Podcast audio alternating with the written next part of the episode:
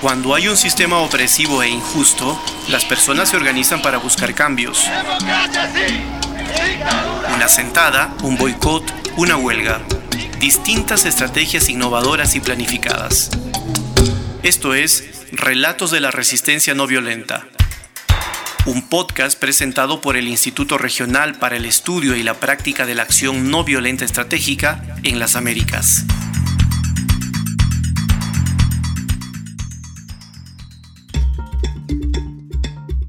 Empezamos agradeciendo a todas las personas que nos comparten y escuchan en las redes sociales, en Spotify o en cualquiera de los canales de reproducción de tu preferencia.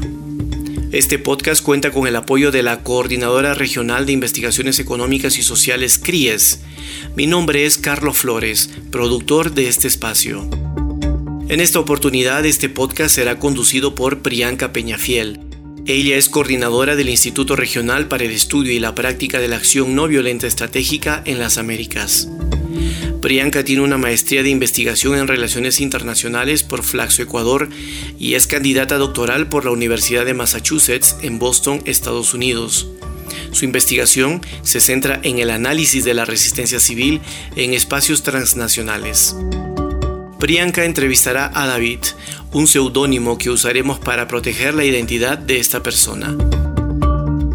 ¿De qué trata este podcast? Escuchemos. Hola a todos y todas. Bienvenidos al podcast Relatos de la Resistencia No Violenta, un espacio donde recogemos las historias que representan un aprendizaje para diferentes realidades. Hoy nos acompaña David, Hemos utilizado el nombre David por su situación de riesgo. David es un perseguido y refugiado colombiano viviendo en el exterior. Hoy vamos a conocer su historia. David, producto de la violencia del conflicto interno colombiano, tuvo que huir a un segundo país. Este país fue Costa Rica. Ahí vivió durante nueve años. En este podcast vamos a preguntarnos cómo los migrantes enfrentan diferentes desafíos en los procesos de resistencia civil. ¿Cuáles son las tácticas y estrategias, espacios, coaliciones a las cuales deben llegar para garantizar el cumplimiento de sus derechos? Muchas gracias David por estar hoy con nosotros y nosotras compartiendo tu historia en este podcast. Cuéntanos más sobre la organización Voces Humanitarias en Costa Rica. Hola, hola. Eh, bueno, eh, te comento, eh, Voces Humanitarias nace producto de la necesidad que tenían las víctimas del exilio o exiliados en Costa Rica en, una, en una situación que pues han habido muchos cambios migratorios desde desde el 2003, cuando Costa Rica decide eh, poner un visado a los colombianos en medio de tanta migración que estaba eh, ocurriendo eh, no solamente en el año 2003 para acá, sino que previo, en el, desde antes del año 57 a la fecha, siempre han habido, digamos, migraciones hacia Costa Rica. Y eh, pues eh, Costa Rica, a pesar de que es un país que cuenta, eh, digamos, con una biodiversidad y, y, es un país que se conoce también que abolió el ejército en el año 1948, cuenta, digamos, con un desafío para las poblaciones migrantes, en el sentido de que Costa Rica, eh, por ejemplo, para la colombianidad eh, significa mucho. ¿En qué sentido significa mucho? Que Costa Rica comparte una frontera marítima con Colombia y aparte de eso, pues obviamente es, eh, llegar a Costa Rica por aire antes era mucho más fácil, pero en vista de las restricciones que se ponen en el 2003, pues ya colombianos no llegaban por, por, por, por aire, sino que llegaban por tierra. Muchos desplazados transfronterizamente, digamos que cruzan eh, el nivel, la parte limítrofe entre Colombia y Panamá y terminan llegando por vía terrestre hasta las fronteras de Costa Rica. Entonces, bueno, mirando todas la, la, las variaciones en la, en la parte migratoria, eh, había mucha necesidad en el sentido de que el tema de un estatus migratorio, el tema de si pedir o no pedir asilo, personas que tenían miedo de pedir asilo en Costa Rica porque primero no conocían la condición de pedir refugio o protección internacional y qué significaba también pedir eh, protección internacional en Costa Rica en medio de una situación que no sabían cómo manejar. Y bueno, a pesar de que se pasó muchos años eh, eh, en, situaciones, digamos, difíciles, pero empezamos a observar como, como colombianidad dentro de, ese país eh, la necesidad de, de, tener a alguien o tener la posibilidad de tener una organización que representara a esas voces, ¿verdad? Y entonces fue cuando en reuniones eh, con connacionales colombianos de diferentes partes de la ciudad capital y de otras partes de otras provincias de, de Costa Rica, pues decidimos que era necesario eh, tener una, una organización de víctimas. Y decidimos organizar eh, voces humanitarias. Y bueno, se le agregó también el migrantes porque para, para, no sola, para que no solamente quedara eh, atención solamente dirigida a colombianos, sino a otro tipo de poblaciones como nicaragüense, hondureños, salvadoreños, guatemaltecos y otras, inclusive hasta venezolanos. Y bueno, decidimos organizarlos, se le dio el Voces Humanitarias, como, como, como ya lo has mencionado y lo mencioné en reiteradas ocasiones, y eh, el objetivo principal de Voces Humanitarias era defender y representar los derechos humanos de las víctimas exiliadas en el país de acogida. Y bueno, eh, hoy en día eh, habemos, tenemos 43 organizaciones de víctimas que hacen parte de Voces Humanitarias y entre esas, pues, eh, tenemos comunidades afro, comunidades eh, indígenas, eh, comunidades diversas como colectivos LGTB, tenemos red de mujeres también. Entonces, hay también jóvenes que se organizaron y crearon también ese, esa, esa organización y terminamos llamando las mesas y hacen parte de Voces Humanitarias. Gracias, David. ¿Cuáles han sido las estrategias no violentas que han utilizado para garantizar los derechos de los migrantes? ¿Y cómo se han llevado a cabo estas tácticas? ¿Nos podrías decir si estas tácticas son más de tipo públicas y organizadas, por ejemplo, protestas, o son menos organizadas, quizás menos formales, pero igualmente políticas para garantizar el derecho de los migrantes y refugiados? ¿Cómo han sido estas tácticas? ¿Cuáles han sido?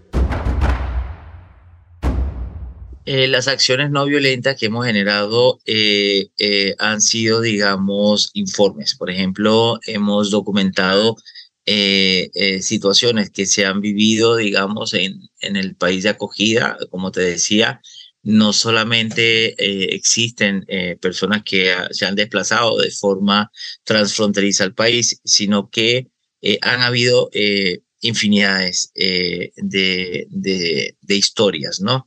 Y en medio de eh, una situación eh, migratoria un poco difícil o estatus migratorio un poco difícil eh, que ha tenido Costa Rica hacia la población, digamos, migrante, ha sido como un factor limitante para que puedan tener acceso, por ejemplo, a un permiso de trabajo, una visa de trabajo o el reconocimiento o no del estatus migratorio de la solicitud de protección internacional entonces, mirando, digamos, todas estas necesidades, pues las acciones que hemos hecho no violenta es eh, documentar y elevar informes. Digamos, eh, por ejemplo, ah, cuando hablamos de la conmemoración del Día Nacional de las Víctimas del Conflicto Armado o solidaridad con las víctimas del conflicto armado colombiano, que a pesar que es una fecha de conmemoración colombiana, pero en el exilio colombiano se conmemora esa fecha el, 9 de abril, pues decidimos cómo... Eh, eh, hacer acciones eh,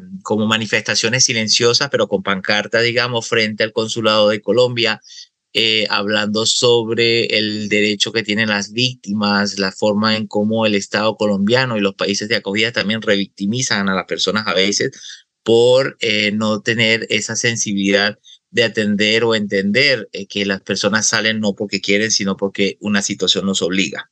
Entonces, en, en, medio de esas acciones no violentas, no solamente la manifestación eh, eh, silenciosa frente al consulado, que de hecho inclusive en, en una de las manifestaciones tuvimos eh, presencia de la policía costarricense porque el, el Estado, la, la, Embajada de Colombia notificó a la, a la policía.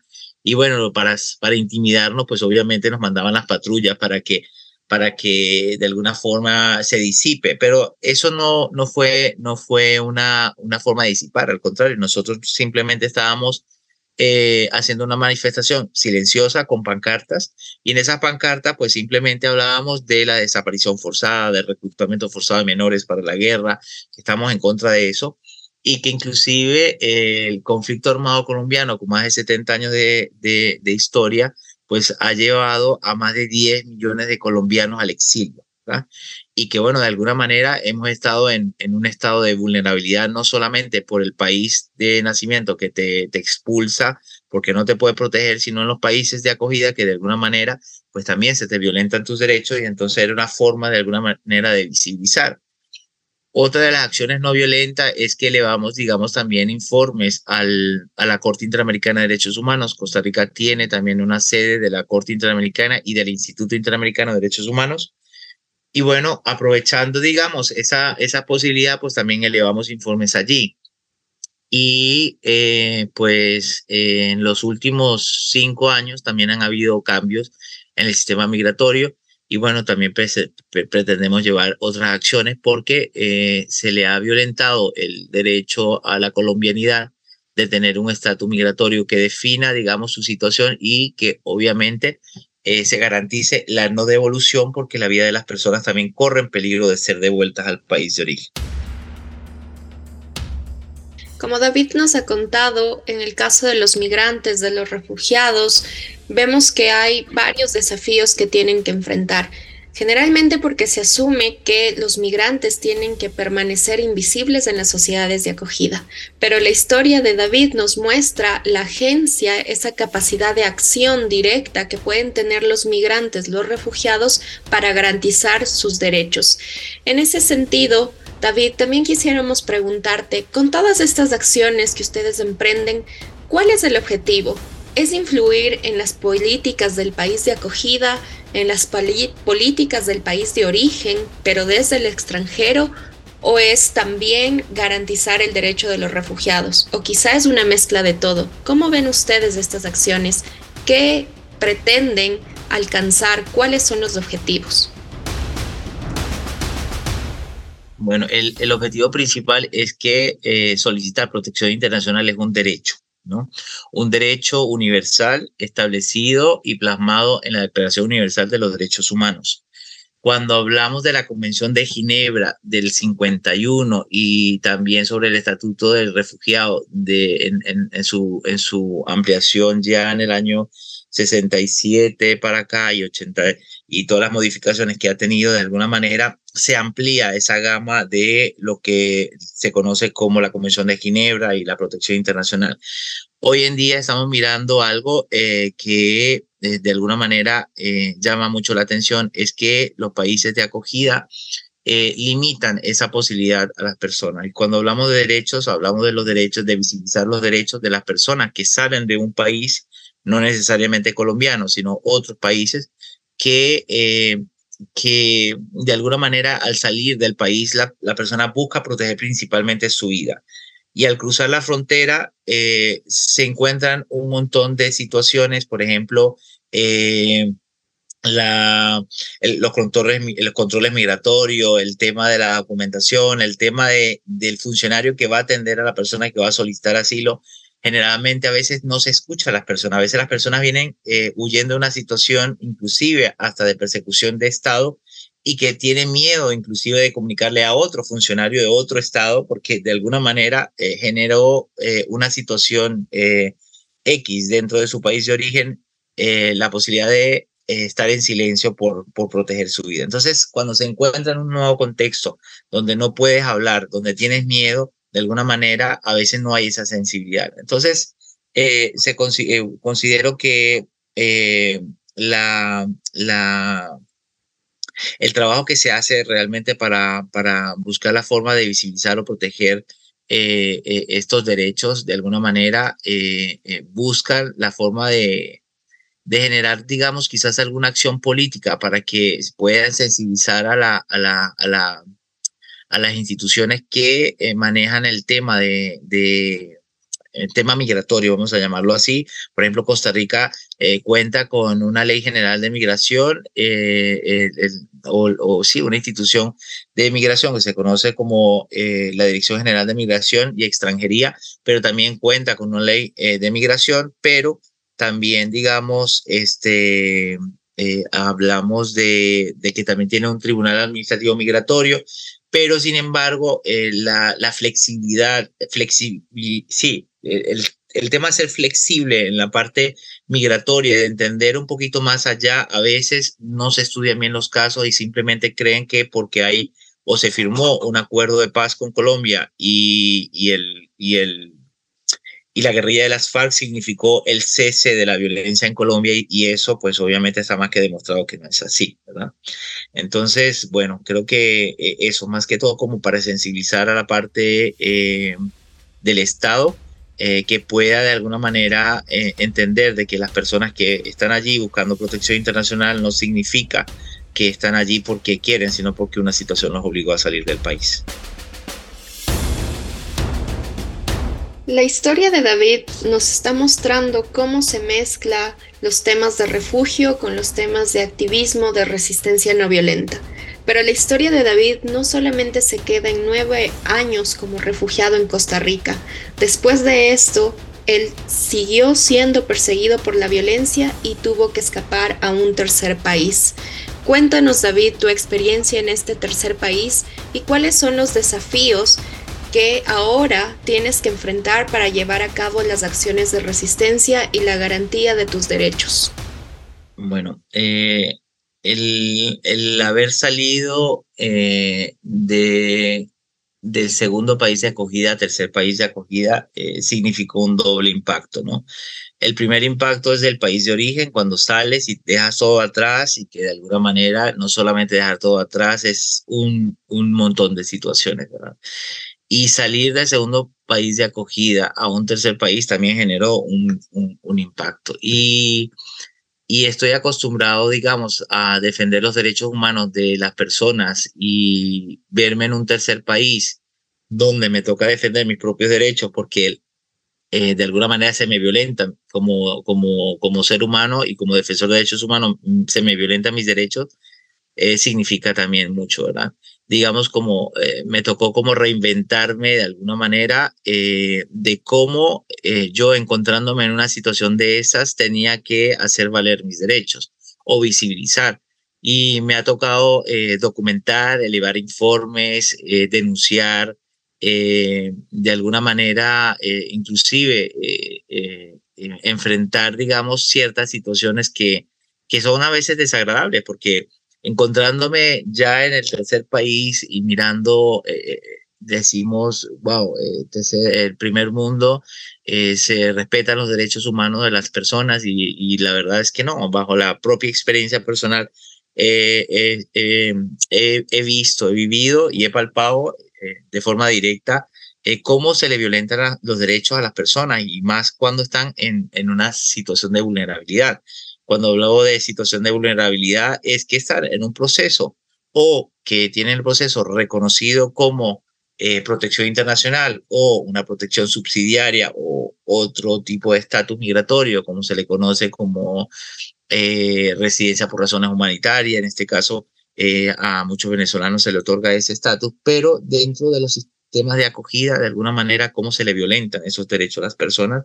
Y lo hablo bajo directamente de mi experiencia, ¿verdad? Cómo se me ha violentado mis derechos dentro de un programa de acogida y lamentablemente por organizaciones o plataformas este, muy conocidas a nivel internacional que de alguna manera se, se le reconoce la loable labor que hacen a nivel mundial desde la, desde la Segunda Guerra Mundial eh, con, en materia de, de ayuda a las personas, pero bajo mi experiencia propia, que de alguna manera considero que eh, se violan los derechos humanos de las personas más vulnerables.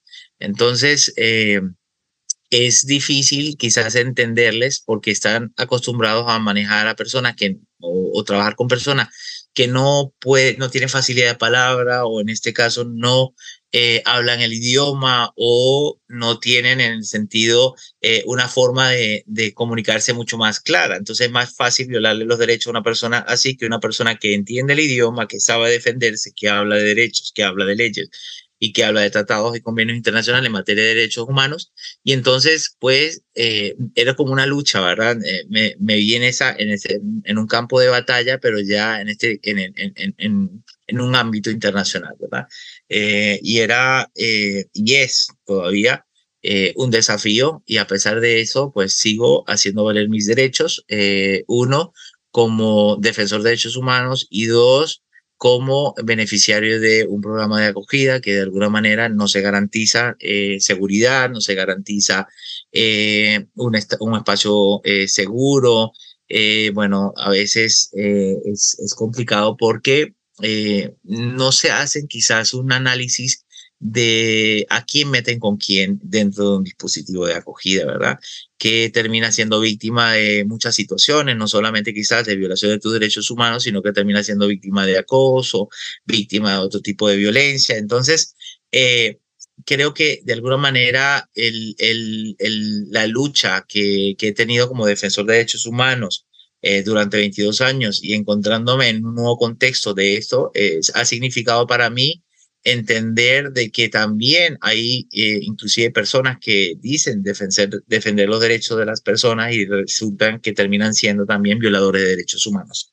Entonces, esto significa un desafío para quizás las nuevas, eh, las nuevas modalidades que se, que se, que se miran eh, en, en, los, en, en, los países del mundo, porque estamos mirando, digamos, actualmente el tema de de la nueva, el nuevo, el, la esclavitud de personas eh, africanas en, en, en, en, Libia. Libia actualmente eh, volvió al tema de la esclavitud, ¿verdad? Y, y bajo los ojos de Europa, Europa sabe lo que está ocurriendo allí y es vergonzoso que hoy en día eh, eh, se, se, mire de que se están esclavizando nuevamente a los africanos en Libia. Se, eh, es, es, es, algo que, que, que, no se entiende y ocurre bajo las narices de Europa, ¿verdad? Y cuando hablo de la violación de derechos humanos en, en, tercer país, estoy hablando, digamos, de lo que yo estoy observando, por ejemplo, externalizar las fronteras. Y, y, lamentablemente, bueno, eh, Dinamarca fue uno de los países que lo puso en marcha hace unos años. Eh, la persona que llega a Dinamarca a pedir asilo ya no puede pedir, esperar en Dinamarca, lo mandan directamente al Congo y de alguna manera hacer a una persona esperar una solicitud en, en África, sabiendo que África es, una, eh, es, es un continente no solamente golpeado quizás por, por, por la violencia de diferentes tipos de violencia, para no generalizar quizás, pero sabemos que existen violencias en, en, en África, y estas personas que salen de África huyen para proteger sus vidas, ¿cómo van a mandar a una persona a esperar su solicitud de asilo allí? O en este caso en Ruanda, que no, no vamos muy lejos del último genocidio del año 94 que ocurrió a, a, los ojos o delante de los ojos de muchas naciones y, y todo el mundo tenía la, la, la venda sobre los ojos, donde murieron más de 800 mil personas. Y, y, eso, pues, de alguna manera se extiende hacia otros países que también, de alguna manera, quieren externalizar sus fronteras. Estamos hablando de Noruega y otros países que están pretendiendo también hacer lo mismo, como en Inglaterra. Creo que de alguna manera eh, se está violentando el derecho a la protección internacional o se está violando el, el derecho a la protección internacional de las personas. Y eh, una de las de las cosas que, que, que fueron establecidas en la Declaración Universal de, de Derechos Humanos es obviamente eh, emigrar, ¿verdad? Tú, tú, puedes ir a donde tú te sientas más seguro y la gente no sale porque quiere, la gente sale realmente porque eh, quieren proteger sus vidas, ¿verdad? Y bueno, eh, en este caso creo que, que, que que hay muchas cosas que hacer. Eh, no solamente quizás miramos eh, situaciones difíciles en América Latina eh, con relación al tema de la protección internacional, la cantidad de, por ejemplo, venezolanos que han migrado y que han salido de su país y no salieron porque quieren, sino que lamentablemente salen por una situación y así han estado colombianos y otras nacionalidades. Y bueno, no vayamos muy lejos la guerra en Ucrania, que lamentablemente eh, ha ocasionado que mucha gente se desplace últimamente. La historia de más de 22 años de David nos muestra cómo estas acciones planificadas, a veces individuales, a veces colectivas, a veces muy bien organizadas, otras veces en las prácticas diarias, resultan en reclamos justos, en reclamos definidos hacia el Estado, hacia el país de acogida, hacia el país de origen o incluso para garantizar los derechos de los migrantes y de los refugiados.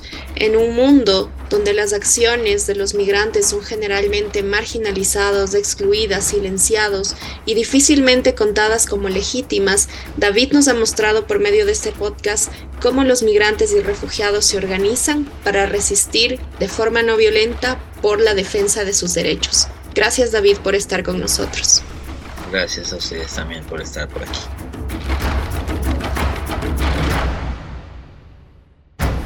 Llegamos hasta aquí. Recuerden que este podcast contó con el apoyo de la Coordinadora Regional de Investigaciones Económicas y Sociales, CRIES. Este programa es realizado por el Instituto Regional para el Estudio y la Práctica de la Acción No Violenta Estratégica en las Américas. Esto fue Relatos de la Resistencia No Violenta un podcast que busca compartir experiencias no violentas desde diferentes partes del mundo. Puedes encontrar este material sonoro en nuestro sitio web accionnoviolenta.org slash podcast o en plataformas como Spotify. Producción Carlos Flores. Editor de sonido Gonzalo Garófalo. Artes gráficas y redes sociales Astrid Torres.